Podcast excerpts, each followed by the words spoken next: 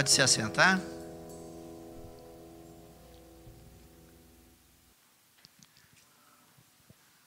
Que a paz do Senhor esteja com todos nós. É, primeira mensagem, pelo menos minha, do ano, né? E eu quero, nesta oportunidade, tratar um assunto que é, veio à minha mente nesses dias, eu estava meditando a respeito, e é a respeito do arrebatamento. E o título dessa minha mensagem é A Igreja vai acabar. Ela não vai fechar as portas, mas um dia a igreja vai acabar. E, na verdade, o texto que eu tomei por base para falar sobre esse tema de hoje é está em 1 Tessalonicenses, capítulo 4, dos versos 13 até 18.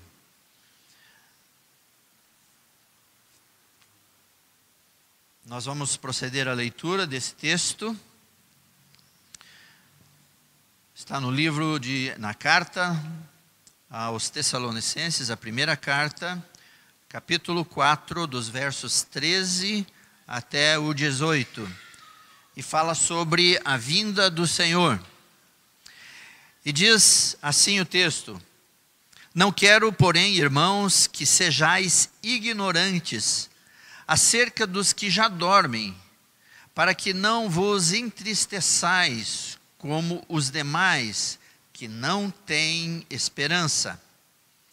Cremos que Jesus morreu e ressuscitou Assim também cremos, assim também cremos que aos que dormem em Jesus, Deus os tornará a trazer com ele.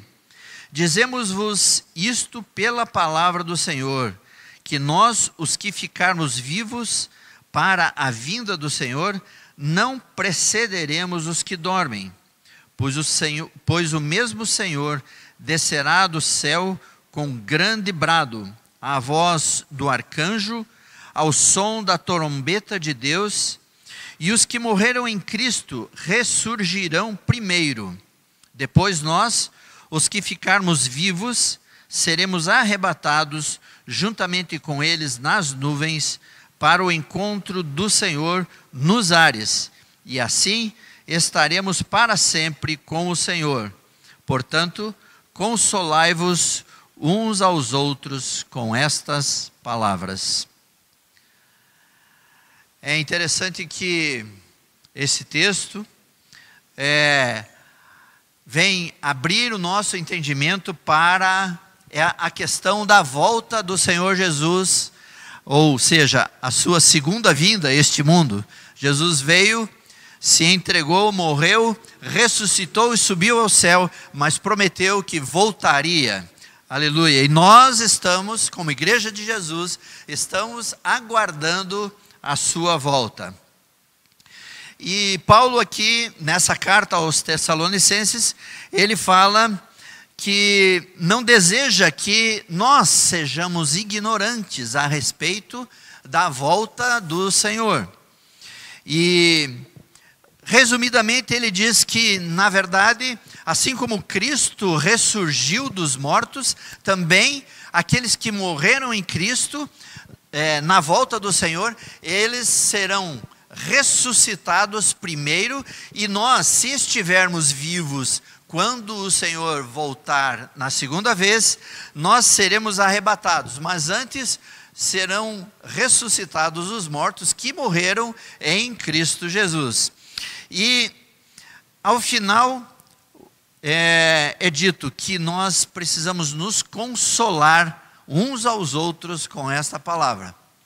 Então, a palavra de hoje é de consolo, não é de é, desânimo, mas de consolo em saber que Jesus prometeu e tudo aquilo que ele prometeu em Sua palavra, a Bíblia Sagrada, ele já cumpriu ou ele vai cumprir.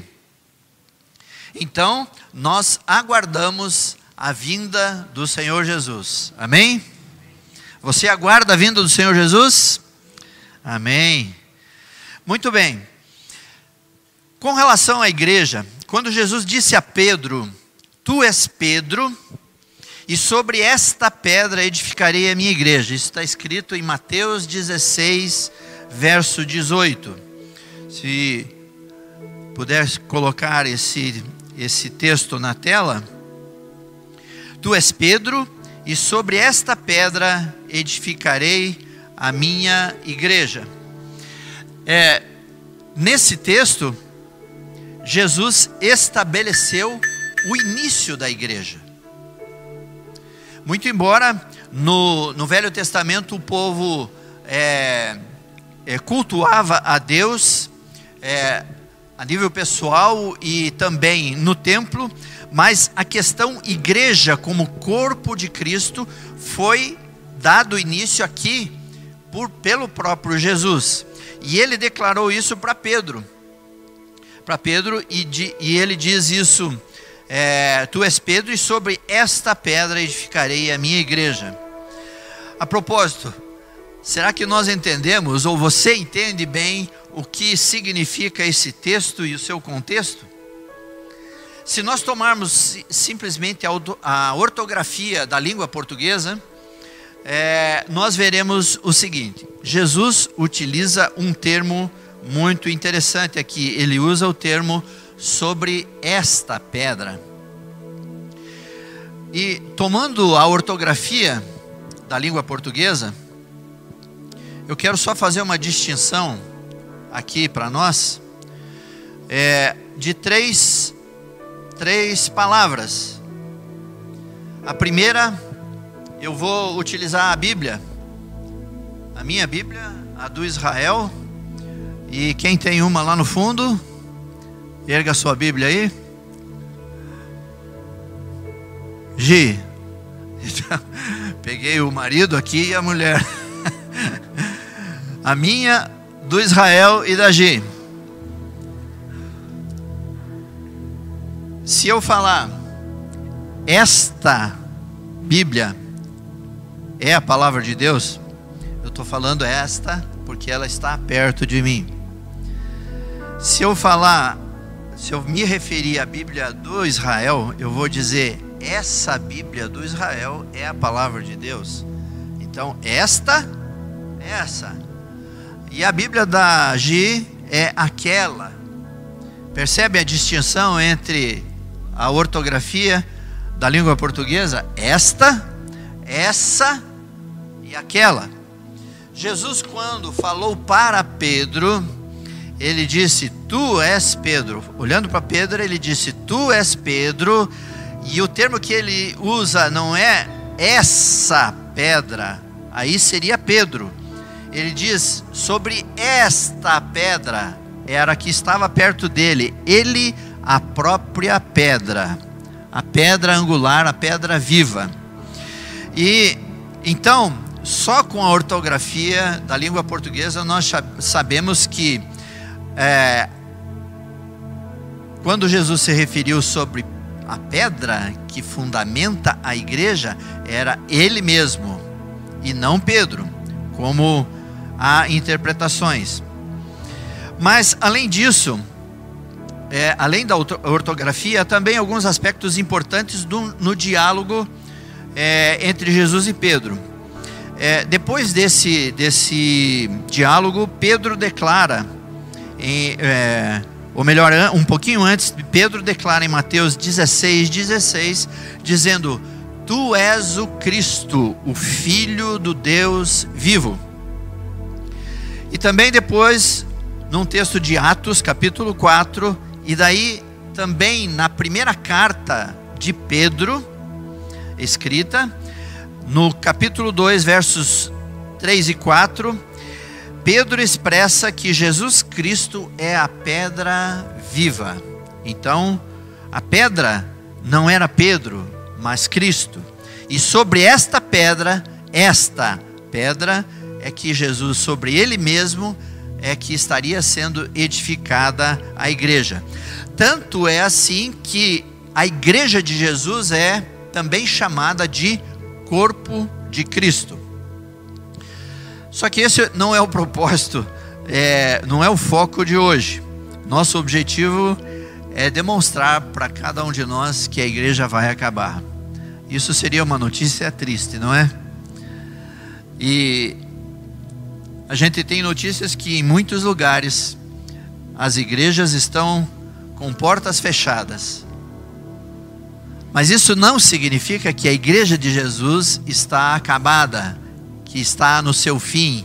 Ela está viva, é um organismo vivo, atuante, verdadeiro, instituída pelo próprio Senhor Jesus e não vai acabar até um determinado momento que eu vou é, tratar com vocês aqui. Portanto, ela não vai fechar as portas. Ah, pastor, será isso mesmo verdade? A igreja terá um fim? Sim, a igreja terá um fim. E para isso, nós precisamos é, falar sobre o início da igreja e também sobre quem são os integrantes da igreja. O relato da formação da igreja está é, registrado no livro de Atos. Se a gente pegar o livro de Atos e começar a ler, são os atos dos apóstolos, ou seja, os atos da igreja de Jesus, dos discípulos de Jesus, que formavam a primeira igreja, que estão sendo relatados ali no livro de Atos. Após a ascensão de Jesus, os discípulos começaram a se reunir é, e os relatos de Atos demonstram como era a vivência dessa igreja do, dos discípulos entre si ali em Atos. E eles se reuniam, conforme está escrito em Atos, nos primeiros capítulos, eles se reuniam nas casas e no templo. E em Atos também, no capítulo 11, foi onde os cristãos, os, os discípulos, pela primeira vez, foram chamados de cristãos. Então, veja que a formação da igreja de Jesus, ela se, se deu ali em Atos. Porém, a fonte, a origem, o fundamento é o próprio Senhor Jesus, quando ele disse sobre esta ele estava falando de si mesmo: Esta pedra edificarei a minha igreja. É, esse texto, então, demonstra que Jesus é o fundamento, ele é a origem de, de, da igreja. Portanto, Jesus é a pedra viva, o fundamento que, sobre o qual está construída a igreja, e ela também, como eu já disse, é chamada de o corpo de Cristo. Mas quem são os integrantes da igreja de Jesus? Seus integrantes são todos aqueles que já passaram pelo novo nascimento, conforme explicou Jesus a Nicodemos em João capítulo 3. Eu quero ler com vocês o capítulo 3 de João. É um capítulo curto, mas fala a respeito das instruções ou esclarecimento que Jesus deu a Nicodemos, um, um homem da lei que procurou Jesus para saber e entender algumas coisas dele como mestre. Jesus instrui a Nicodemos, João capítulo 3. Havia entre os fariseus um homem chamado Nicodemos, um dos principais dos judeus. Este foi ter com é, foi ter de noite com Jesus e disse: Rabi, sabemos que é mestre vindo de Deus, pois ninguém poderia fazer estes sinais miraculosos que tu fazes, se Deus não fosse com ele. Jesus respondeu: Em verdade, em verdade te digo que quem não nascer de novo não pode ver o reino de Deus. Perguntou-lhe Nicodemos: Como pode um homem nascer sendo velho? Poderá voltar ao ventre de sua mãe e nascer? Jesus respondeu: Em verdade, em verdade te digo que ouves a sua voz, mas não sabes de onde vem, nem para onde vai. Assim é todo aquele que é nascido do Espírito. Nicodemos perguntou: Como pode ser isso? Então todos os que passaram pelo novo nascimento se tornaram filhos de Deus. Como assim? Então nem todos são filhos de Deus? Nem todos os seres humanos são filhos de Deus? Sim, nem todos são. E essa é uma verdade que está obscurecida para muitas pessoas. Todos pensam que todos os seres humanos são filhos de Deus. Na verdade, todos são criados por Deus e são criaturas. Mas para se tornar filho, é necessário aceitar a Jesus como Salvador e Senhor, aceitar a redenção, o resgate que Deus providenciou em Cristo Jesus.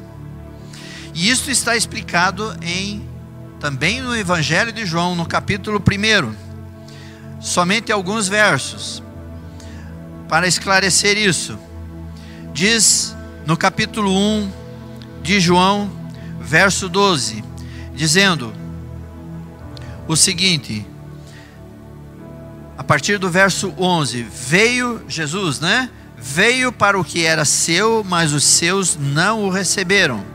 Mas a todos os que o receberam, àqueles que creem no seu nome, perceba, a todos aqueles que creem no seu nome, deu-lhes o poder de serem feitos filhos de Deus. Então, nem todos são filhos de Deus, mas somente aqueles que creem no seu nome.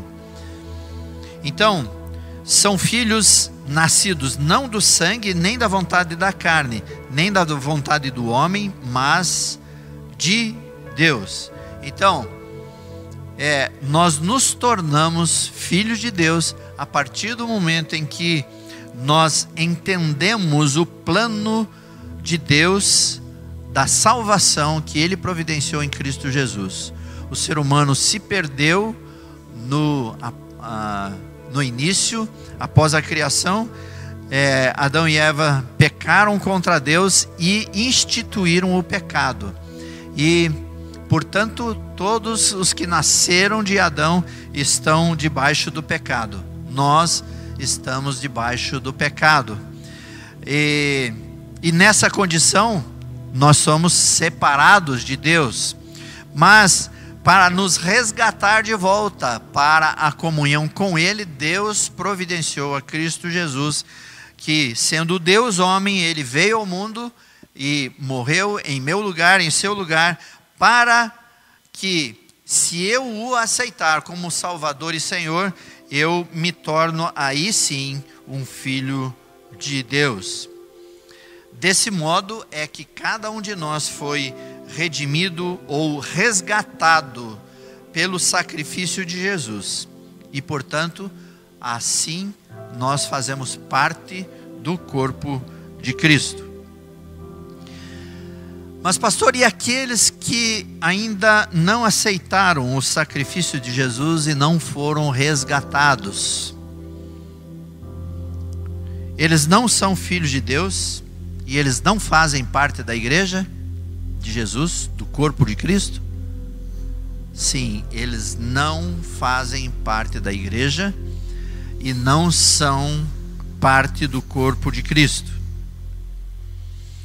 Mas a gente poderia perguntar, mas qual a importância disso? A importância disso é determinante, é a salvação e a não salvação. É o destino que teremos após a vinda do Senhor Jesus. É o destino que será dado a uns e a outros após a vinda do Senhor Jesus. Essa é a distinção a respeito dos, do destino dos integrantes da igreja dos, do Senhor Jesus e dos não integrantes da igreja do Senhor Jesus.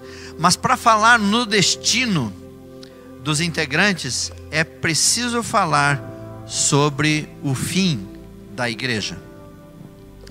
Nós lemos no texto de 1 Tessalonicenses 4, 13 a 18, esse texto ele coloca fim a, a uma era da igreja. A uma era da igreja em que todos nós é, tivemos a liberdade de escolha, de escolher a Jesus como o nosso Salvador e o nosso Senhor. E esse texto fala do arrebatamento, fala do arrebatamento, é, e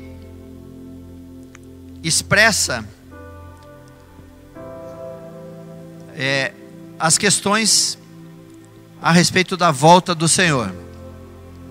Então, de novo, para que não vos entristeçais como os demais que não têm esperança, mas a nossa esperança está em Cristo.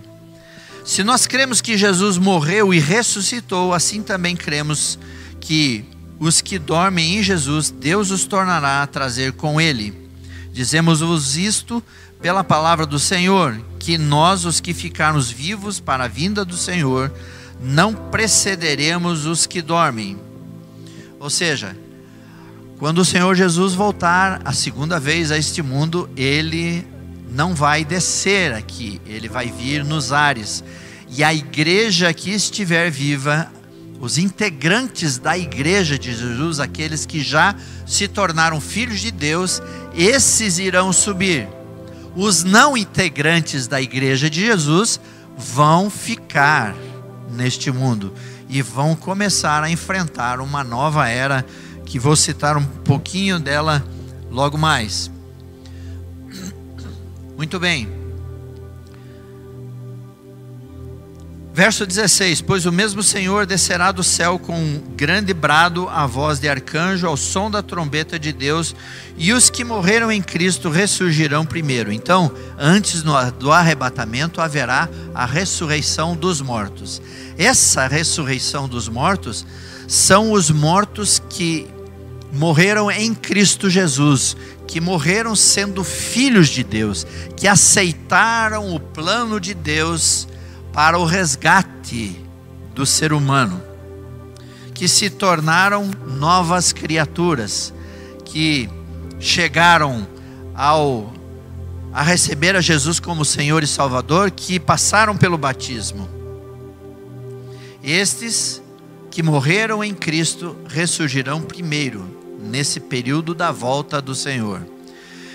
E depois dessa ressurreição dos mortos, imagine que evento que isso vai ser. Imaginem que evento que isso vai ser, a ressurreição dos mortos. E todos eles subindo para se encontrar com Jesus nos ares. E isso vai ser seguido logo após pelo arrebatamento. Se Jesus voltar, nos próximos dias e estivermos vivos, nós vamos presenciar esse essa ressurreição dos mortos. Quando Jesus ressuscitou, a Bíblia relata que muitas pessoas que já haviam morrido ressuscitaram e foram vistas. Quando Jesus vier a segunda vez, todos os mortos que morreram em Cristo Jesus serão e subirão primeiramente. E depois, como eu estava dizendo, na hipótese de, nós, de Jesus voltar nos próximos dias, porque essa é a grande verdade: Jesus está para voltar. Essa é a grande verdade que está sempre diante dos nossos olhos. Jesus está às portas para voltar. Tudo que nós temos visto acontecer ao nosso redor está apontando para a volta de Jesus. É claro, nós precisamos continuar vivendo, precisamos continuar trabalhando, precisamos é, estar nos relacionando, porque é, relacionando uns com os outros, buscando divulgar o Evangelho para outras pessoas, para que outras pessoas possam também crer em Jesus Cristo, integrantes. Mas também, meus irmãos, será um tempo de grande desespero. Porque aqueles que não aceitaram a Cristo Jesus como Senhor e Salvador entrarão em desespero porque eles de repente eles perceberão que deixaram de tomar a maior e principal decisão da vida deles, que é aceitar o plano de Deus de redenção e resgate do ser humano e de receber a Jesus como Salvador e Senhor. Então, será um evento de grande desespero, grande alegria para nós, Igreja do Senhor Jesus, nós integrantes da Igreja, do Corpo de Cristo, mas também um evento de grande desespero. Eu digo desespero porque vai estar se encerrando a era da igreja com a possibilidade e a liberdade de escolha para adorar ao único e verdadeiro Deus, a Jesus Cristo, nosso Senhor. E quem não for ressuscitado ou não for arrebatado, vai ser obrigado a adorar ao anticristo. E se não adorá-lo, vai pagar com a vida. Vai pagar com a vida. Então, será um tempo de grande aflição, um tempo de verdadeira opressão. Se hoje nós vivemos uma certa opressão, aquele tempo será um tempo muito, de muito maior opressão e de grande desespero àqueles que ficarem. E, quanto, e quando a igreja se acabar, porque você sabe, a partir do momento que eu recebo a Cristo Jesus no coração, há um algo sobrenatural que acontece em minha vida. Eu recebo o Espírito Santo, eu me torno o templo do Espírito Santo. E quando a igreja de Jesus subir, o Espírito Santo que está em mim e em você vai subir junto. Então o Espírito Santo vai deixar este mundo, porque vai subir com a igreja. Vai subir com a igreja. Então, é, nesse evento, a ressurreição dos mortos, o arrebatamento da igreja, também vai ser retirado do mundo o Espírito Santo. Haverá conversão? Isso é, há um. Alguns teólogos falam que haverá conversão, porque ah, muitos não aceitarão adorar ao anticristo e pagarão com a vida. Apocalipse fala que esse, esses são é, esses que pagarem com a vida se recusarão a aceitar o anticristo, porque é, eles pagarão com a vida e eles não aceitando o anticristo, eles aderirão, na verdade, ao Senhor Jesus. Então, o destino da igreja. A igreja vai estar encerrada fisicamente aqui na terra.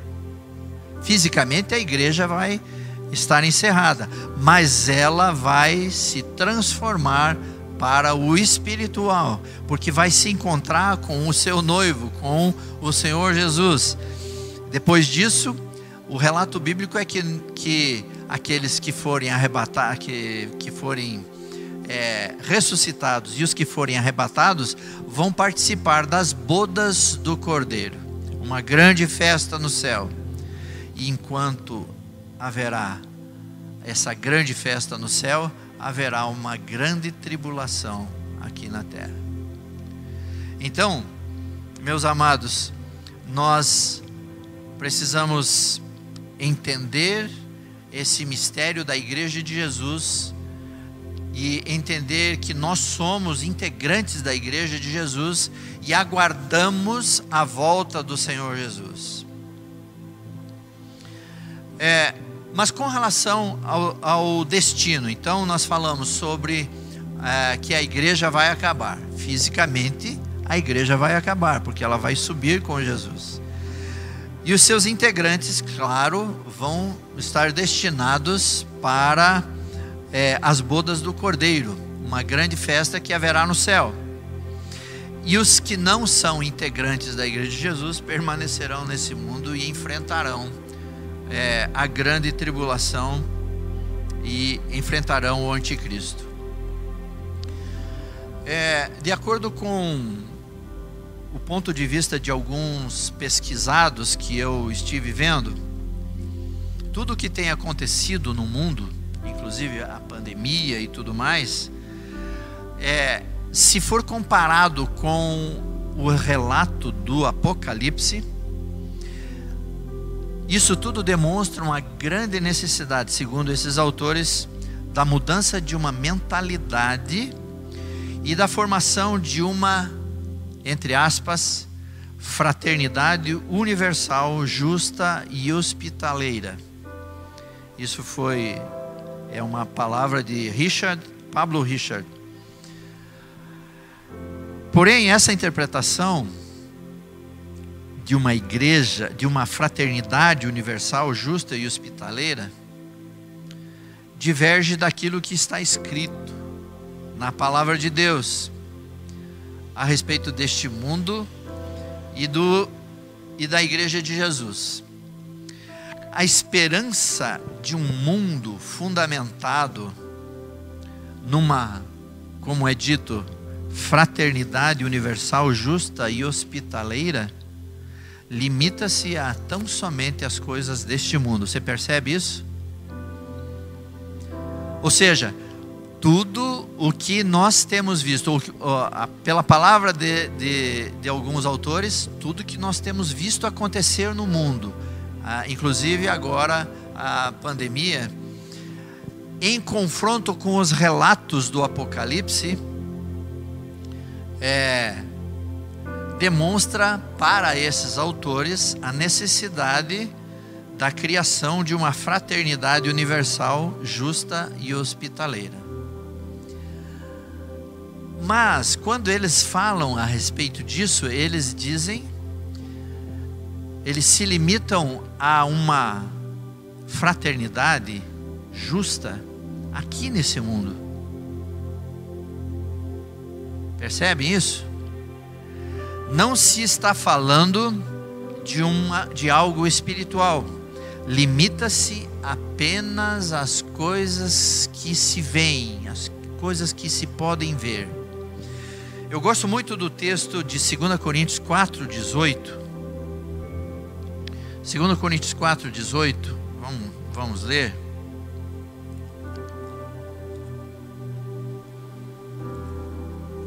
Segundo Coríntios 4, 18.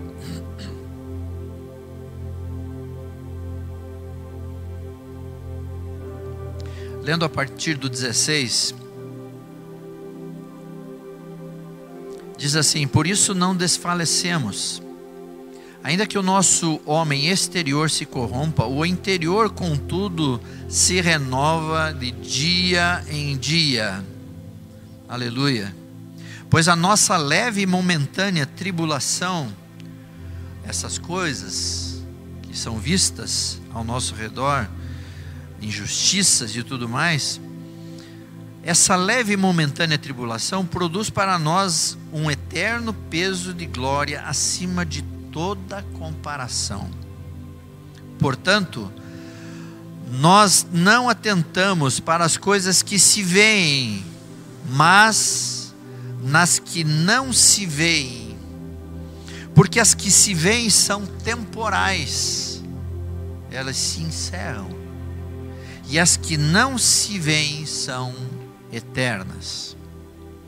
Ou seja, o anseio por, pela criação de uma fraternidade justa e hospitaleira, universal, ela limita-se somente ao campo material deste mundo e não a um campo espiritual.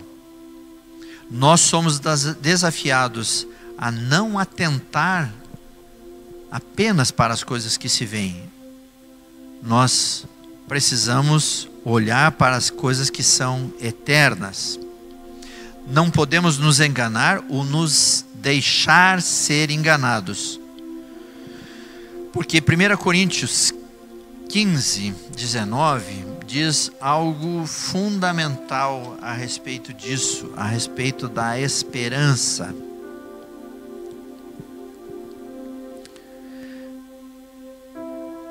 Diz o seguinte: se a nossa esperança em Cristo se limita apenas a esta vida, ou seja, às coisas deste mundo, somos os mais infelizes de todos os homens. Mas então, aonde está a nossa esperança? A nossa esperança, meus queridos, está em sermos membros da Igreja de Cristo, parte do corpo de Cristo Jesus. Como assim? Simplesmente isso? Sim, simplesmente isso. Mas é aquela questão do novo nascimento, né? Mas se a igreja vai acabar, como ficaremos nós, os seus membros? É o texto de 1 Tessalonicenses. Nós, se, se tivermos morrido em Cristo, seremos ressuscitados. Se estivermos vivos, nós seremos arrebatados nesse grande evento que está para acontecer está para acontecer. De um momento para outro, Jesus está para voltar. Então, o arrebatamento é, está, ele vai ser precedido pela ressurreição dos mortos e os fatos que vão se seguir. Eu citei um pouquinho já a respeito, porque a igreja vai acabar nesse nesse mundo físico. Porém, ela vai ser transportada para um mundo espiritual. E isso vai ser o arrebatamento. Então, é, nós que fazemos parte da igreja, seremos destinados para esse arrebatamento e estaremos com Cristo, participando das bodas do Cordeiro. Isso é dito em Apocalipse. Nós participaremos das bodas do Cordeiro, enquanto aqui os que ficarem passarão por, pela grande tribulação. É claro que existem é, doutrinas diferentes é, a respeito da grande tribulação. Uns dizem que ela acontecerá é, antes que nós, uh, que nós vamos é, ser arrebatados antes da tribulação. Outros dizem que nós vamos passar pela tribulação ainda e seremos arrebatados depois. Mas o fato é que é, nós, como igreja de Jesus, seremos arrebatados. Cristo vem buscar a mim e a você. Essa é a grande verdade. A igreja aqui nesse mundo físico vai acabar, mas nós vamos ser transportados para um mundo espiritual. Então, esse é o, o esclarecimento a respeito desse texto. E a palavra do apóstolo Paulo, quando escreveu aos Tessalonicenses, foi essa: que nós deveríamos nos consolar uns aos outros com estas palavras.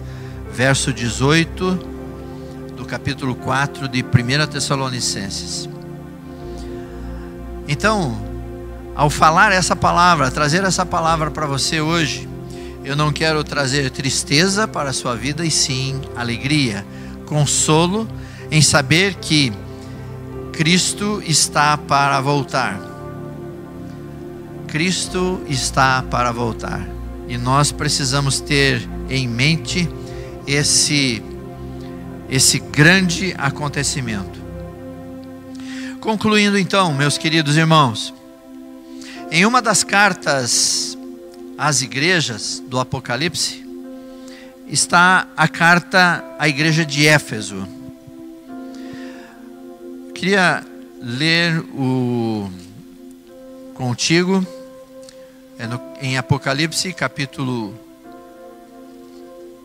1 ou, ou melhor, capítulo 2 de Apocalipse.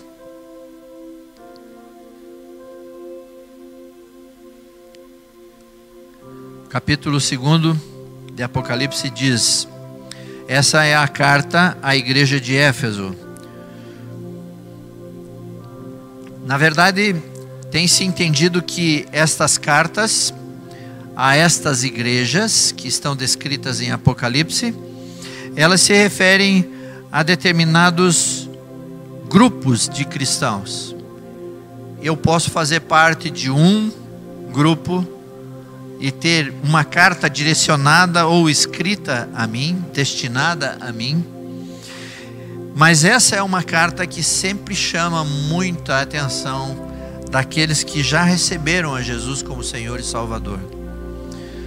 Porque ela ela nos chama ao primeiro amor de novo. E essa carta diz o seguinte: Ao anjo da igreja de Éfeso escreve: Isto diz aquele que tem na mão direita as sete estrelas, que anda no meio de sete candeeiros de ouro. Conheço as tuas obras, e o teu trabalho, e a tua perseverança, e que não podes suportar os maus, e que puseste à prova os que se dizem apóstolos e não o são, e os achaste mentirosos. Tens perseverança, e por causa do meu nome sofreste, e não desfaleceste. Tenho, porém, contra ti que deixaste o teu primeiro amor. Lembra-te de onde caíste, arrepende-te e pratica as primeiras obras. E a segunda parte do verso 7 diz: Ao que vencer, dar-lhe-ei comer da árvore da vida que está no paraíso de Deus. Essa é uma carta direcionada, portanto, a um grupo de pessoas que pode ser você e eu hoje. Talvez Deus esteja te falando a respeito disso hoje, que o seu amor tem se esfriado para com Deus. Muitas vezes eu mesmo já me questionei como era o meu primeiro amor pelo Senhor Jesus. Um amor apaixonado, compreendendo aquilo que Jesus havia feito por mim me resgatando de uma vida de pecado e me transportando para o reino de Deus. E diante de um amor tão precioso como esse, o meu desejo era servir ao Senhor Jesus e fazer tudo para honrá-lo em retribuição a esse grande amor dele por mim. E eu digo para você que está aqui hoje e você que nos assiste pela internet, ainda muitas vezes eu ouço a mesma pergunta que Jesus fez para Pedro. Em João capítulo 21, verso 16. João, Evangelho de João, capítulo 21, verso 16.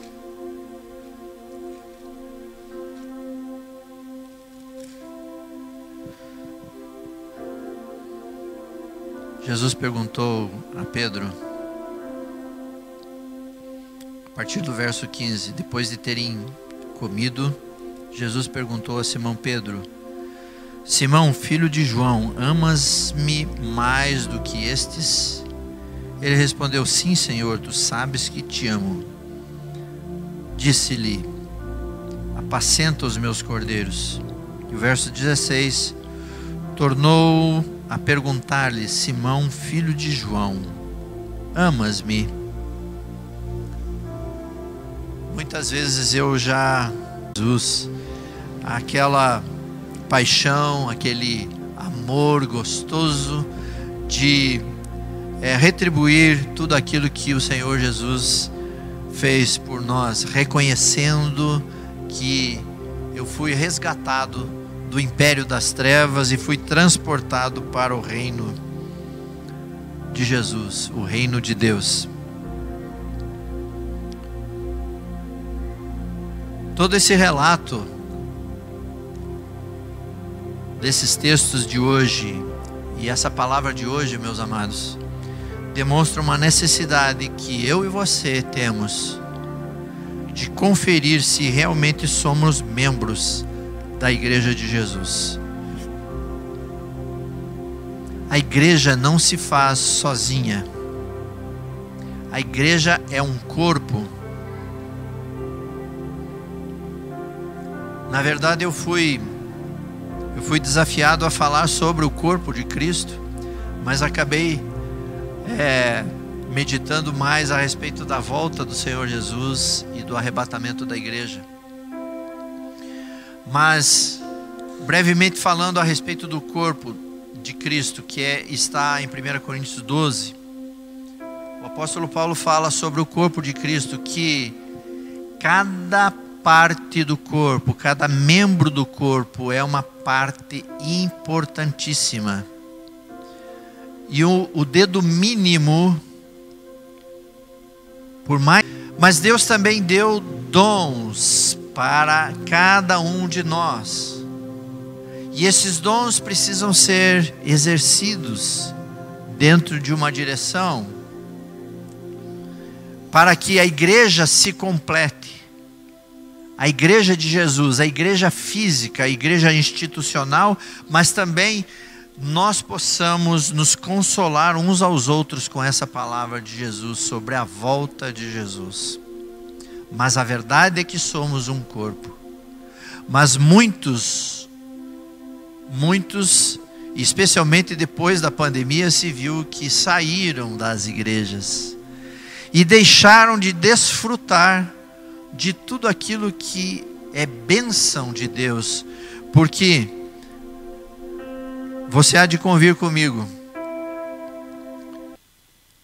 nós, pela persistência que possamos, alguns de nós ter, nós nos esforçamos em ler a palavra de Deus, mas muitas vezes a correria do, do dia a dia nos faz desviar a atenção da palavra de Deus, da leitura, da oração. E eu digo de todos nós, a respeito de todos nós, nós acabamos nos desviando. Mas essa palavra nos consola em trazer um ânimo novo a respeito daquilo que nos espera que é a volta do Senhor Jesus. Ele está às portas para voltar. Nós precisamos continuar vivendo, precisamos continuar trabalhando, precisamos constituir família, precisamos deste mundo e do contexto que ele nos dá, mas nós precisamos atentar para as coisas que não se veem também, muito mais para as coisas do que para as coisas que não que, que se veem. Ou seja, o nosso foco principal é as coisas que não se veem, que são as eternas, aquelas que vão permanecer. Em Mateus 6,33, Jesus disse: Buscai primeiro o reino de Deus e a sua justiça, e todas as outras coisas vos serão acrescentadas que tudo isso possa nos animar e nos trazer é, consciência de quem nós somos, do, do, da condição que nós temos como integrantes e membros do, não somente de uma igreja local, como a cristianismo a primeira cristianismo decidido, mas também como parte integrante da igreja do Senhor Jesus, a igreja que ele virá buscar quando ele voltar a segunda vez. Que essas palavras possam nos dar ânimo e nos dar alegria de poder participar do reino de Deus e da sua igreja. Amém?